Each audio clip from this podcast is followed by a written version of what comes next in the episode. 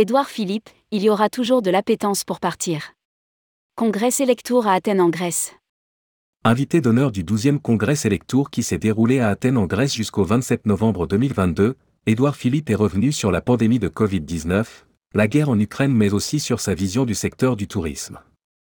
Laurent Abitbol, président du directoire de Selectour n'a pas manqué de remercier l'ancien Premier ministre pour les mesures prises, aides d'État et ordonnances sur la voie, pendant la pandémie. Si nous sommes présents ici c'est grâce à vous. Vous avez sauvé 5000 entreprises et 60 000 emplois. Morceau choisi. Rédigé par Céline Imri le dimanche 27 novembre 2022.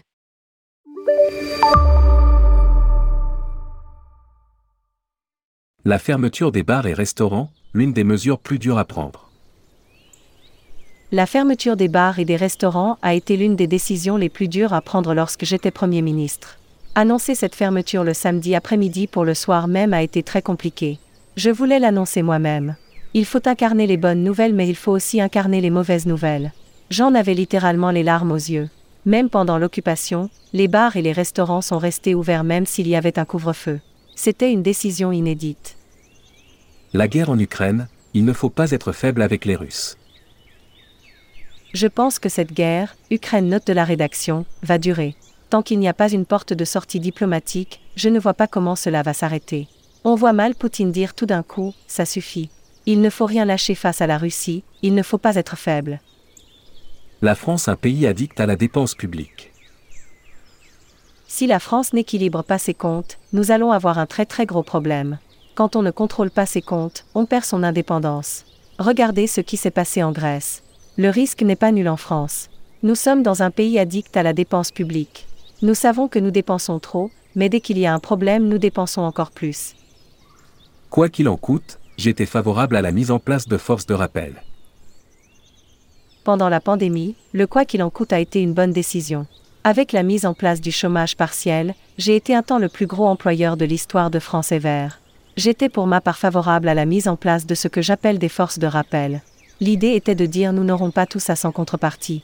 Cette énorme dépense aura un coût par exemple pendant un temps défini un, deux ou trois ans nous aurions pu proposer de supprimer une semaine de congés payés et faire accepter l'idée de travailler plus longtemps. Mais la situation était suffisamment tendue et indéterminée pour prendre telle décision. Limiter l'impact sur les ressources tous les modèles qui ne se soucieront pas de limiter leur impact sur les ressources auront des difficultés. Il y aura toujours de l'appétence pour partir. Les gens qui veulent prendre des vacances et des week-ends changeront progressivement. Ils ont parfois envie de partir un peu moins loin. Je n'ai jamais cru pendant le Covid que le monde d'après ne serait pas le monde d'avant.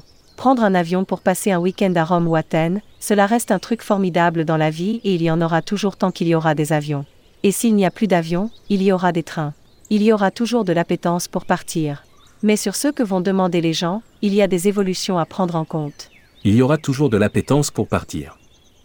Mais sur ce que vont demander les gens, il y a des évolutions à prendre en compte.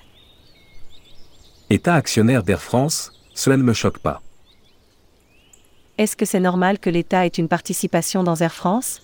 Cela ne me choque pas si cela permet un temps de développer et de sauver une compagnie. Il faut être assez pragmatique. Est-ce que quand elle va bien et se développe, on a intérêt à passer de 28% au capital à 10% Si on vend bien les actions, cela ne me pose pas de problème. Que l'État soit actionnaire d'Air France n'est pas forcément une mauvaise idée en ayant conscience que l'État n'est pas vraiment un bon gestionnaire. Pourquoi la France n'a pas un grand ministère du tourisme? Nous avons eu le tourisme parfois tout seul, rattaché aux affaires étrangères ou à Bercy. On a fait plein de trucs. En 2015 ou 2016, il y a eu un premier comité interministériel du tourisme, si, après les attentats. C'était la première fois qu'il y avait une réunion de ce type au niveau du Premier ministre. En juillet 2017, j'ai une nouvelle fois réuni ceci. Ensuite, il y en a eu un par an avec à chaque fois l'idée que les sujets relatifs au tourisme devaient être traités non pas dans un ministère mais par tous les ministères.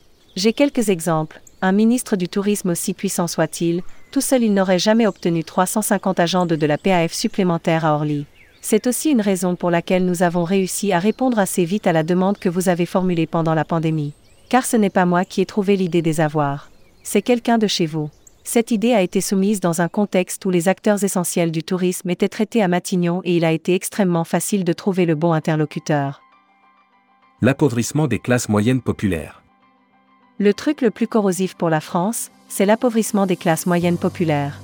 Depuis la révolution industrielle, cette classe s'est toujours enrichie et depuis 25 ans son pouvoir d'achat stagne en France, et baisse en Italie ou encore Espagne.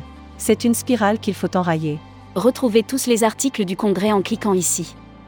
Publié par Céline Imri. Rédactrice en chef, tourmag.com.